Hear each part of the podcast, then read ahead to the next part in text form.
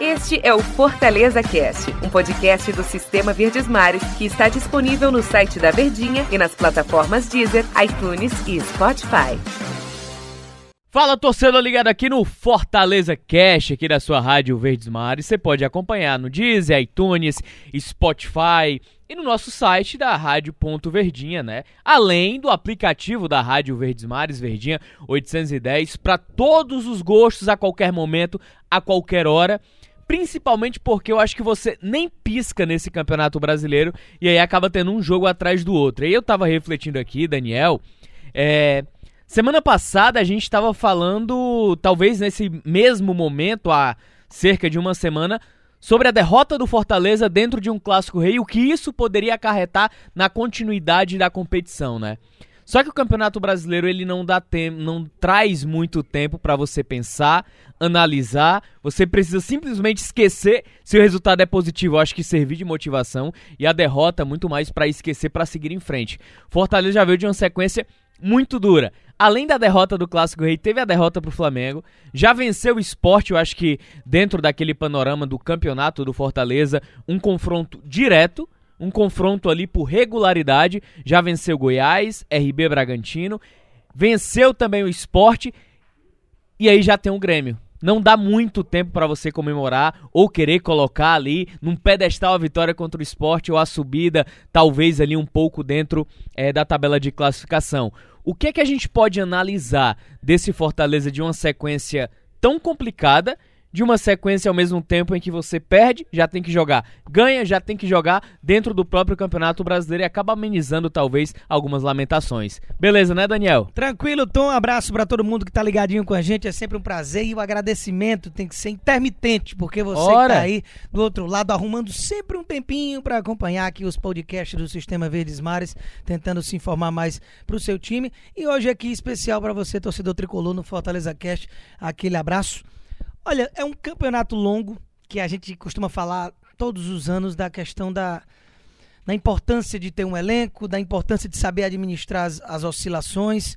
É muito difícil. Você tira aquele recorte do Flamengo do Jorge Jesus da temporada passada, que realmente foi dominante, e o resto, normalmente é ano após ano, você passa por uma sequência difícil depois você se recupera. Fortaleza não começou muito bem o campeonato, perdeu pontos dentro de casa que normalmente não se perde, que não deveria perder. Mas aí vai fora de casa, se recupera, venceu um adversário direto que foi o Goiás lá no estádio do Serrinha, até com uma boa margem de gols. E depois de vir dessa pequena sequenciazinha de duas derrotas complicadas, por ter sido uma no finalzinho do jogo contra o Flamengo e a outra num clássico, você já vence outro adversário direto, não foi também uma partida brilhante, mas você conquista os três pontos, ultrapassa inclusive o próprio esporte, fica na página de cima da tabela. Isso tudo é muito importante para tranquilidade no decorrer do trabalho, porque uma coisa, apesar de saber das oscilações, é você ter que trabalhar sempre lá na zona de rebaixamento, sempre dizendo assim: rapaz, se perder, só sai da zona daqui a duas rodadas e as coisas vão se complicando. Não. Quando você trabalha com essa margem de pontuação que o Fortaleza está conseguindo fazer, mesmo com as suas oscilações, você tem mais tranquilidade para o decorrer do trabalho. Eu acho que uma análise que a gente pode talvez até embasar assim, em relação ao próprio Fortaleza na Série A do Campeonato Brasileiro, a gente sempre se pergunta, passadas nove rodadas completas, pro Fortaleza, né? Não para todos os clubes dentro da Série A do Campeonato Brasileiro. A gente acompanha e às vezes é muito difícil a gente encontrar um meio termo de análise entre vitória e derrota. Dificilmente a gente se porta ali no meio das duas para analisar os jogos. Só que o Fortaleza ele vive uma escadinha de evolução entre as partidas, por mais que o resultado não apareça, né? E aí quando acontece a vitória, que foi o caso contra o Goiás, isso fica mais aparente. Por exemplo, um retrospecto que a gente pega, o jogo contra o São Paulo, Fortaleza já melhorou, mas ainda não foi uma equipe que produziu ofensivamente daquilo que se espera.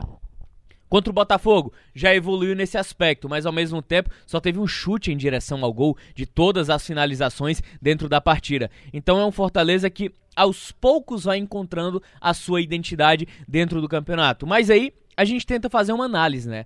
Vai chegando a décima rodada. E eu acho que por mais que a gente viva um ano atípico, por mais que tem havido um momento ali instável de um Fortaleza ainda buscando um momento na sua Série A de Campeonato Brasileiro, eu acho que muito mais impulsionado pela queda na Copa do Nordeste, como aconteceu, a queda de produção também.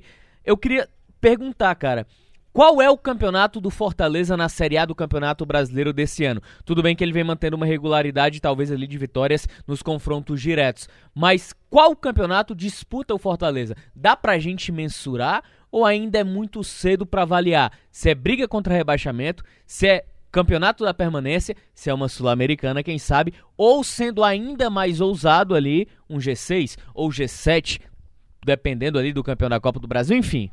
Realmente, pelo número de rodadas que a gente tem até aqui, ainda a gente pode dizer que é cedo. Até para apontar qualquer situação. Mas justamente por qualquer situação ainda ser dúvida, porque a gente não tem mais nem aquele Flamengo dominante, com a mudança de comando, apesar do Flamengo vir de quatro vitórias seguidas, você não vê aquele time massacrante que não dá nem chance para os adversários. As vitórias são duras. Inclusive, algumas derrotas já vieram no meio do caminho, até uma sapatada para o Atlético Goianiense por 3 a 0 Mas é um campeonato que tudo está em aberto.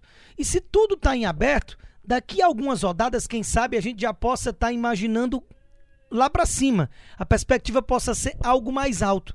Na temporada passada e nessa temporada também, falando as duas em que o Fortaleza eh, está na primeira divisão, a gente imaginava o quê? Permanência e pronto. Se terminar ali em 16 colocado, tá ótimo.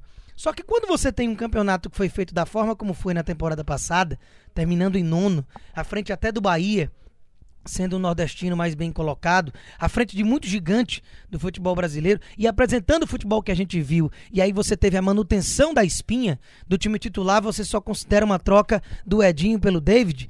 Então dava para se imaginar algo grande, né? Como começou mal, aí a gente já bota o pé no freio e pensa, calma, mais uma vez é permanência e realmente tem que ser. O primeiro objetivo tem que ser esse. Mas como está tudo tão em aberto, uma vitória faz você saltar tanto, as equipes realmente estão bem coladas. Quem sabe, cara, você emplaca ali três vitórias seguidas e tá brigando literalmente por uma pré-Libertadores. Até porque é vaga em cima de vaga e ainda devem surgir mais, né? Não vai ser só o G6. Então dá para sonhar, mas eu acredito que de fato o objetivo ainda tem que ser a permanência e algo além disso vai virando lucro ou pensamento para adiante, né?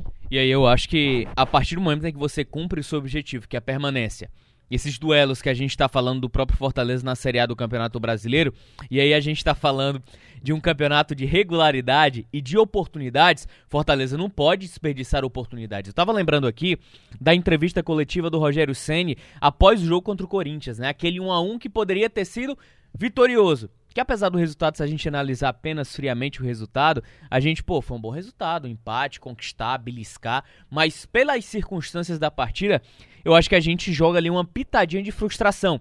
E o mesmo exemplo vale para a partida contra o Flamengo, que por mais que seja o Flamengo, por mais que seja uma equipe em ajustes, que ainda está tentando encontrar o melhor momento, ainda não é aquele Flamengo, apesar de apresentar sinais de evolução nesse aspecto, mais uma vez, entra na mesma conotação da partida contra o Corinthians, aquela pitadinha de frustração, onde estava empatando um jogo com um jogador a mais e aí por um deslize muito mais pela questão física, que acaba implicando também é, no discernimento dentro do jogo, como é que você deixa o Gabigol sozinho, em meio aos dois zagueiros para finalizar. Um cara como um Gabigol, não é nem um Daniel Rosta, para você oh, deixar sozinho. Ora! Se deixar é caixa. Ora! então, é nesse aspecto que a gente está falando. Por mais que vença essas equipes da mesma prateleira, como gosta de falar o Rogério Ceni. Mas ao mesmo tempo é um Fortaleza mais equilibrado defensivamente. A gente viu um Fortaleza no passado muito pro ataque, muito pro ataque. Hoje a gente consegue observar uma equipe que consegue se defender mais, que som, consegue somar os seus 11 jogadores atrás da linha da bola esperando o adversário. Foi assim contra Corinthians, como diz um amigo nosso, foi assim contra Flamengo, deve ser assim contra o Grêmio e aí a gente falando nessa escada de evolução do Fortaleza, Corinthians, Flamengo, um Grêmio que tá pressionado pelos resultados recentes e pelas atuações também, pela pressão que existe ali de certa forma em cima do Renato Gaúcho, alguns problemas internos em relação ao próprio Thiago Neves. Mantendo essa linha de atuação de regularidade contra essas equipes grandes, Fortaleza, será que ele consegue aquele gostinho que o Rogério tanto fala de experimentar o sabor da vitória contra uma equipe grande do futebol brasileiro para gerar ainda mais. É, é, rapaz, motivação dentro do campeonato. Agora fugiu. Quase faltou a motivação. Não pode faltar motivação nunca, hein? Ora. Mas olha, é verdade que esse estudo que você ponderou é, realmente faz sentido, porque é, vai, é realmente de encontro, a, a, ao encontro, melhor dizendo, ao que o Rogério fala que é com relação a querer mais. É, é como se se contentasse em jogar de igual para igual. A história do troféu de igual para igual lá do Flamengo com o Liverpool no Mundial de Clubes.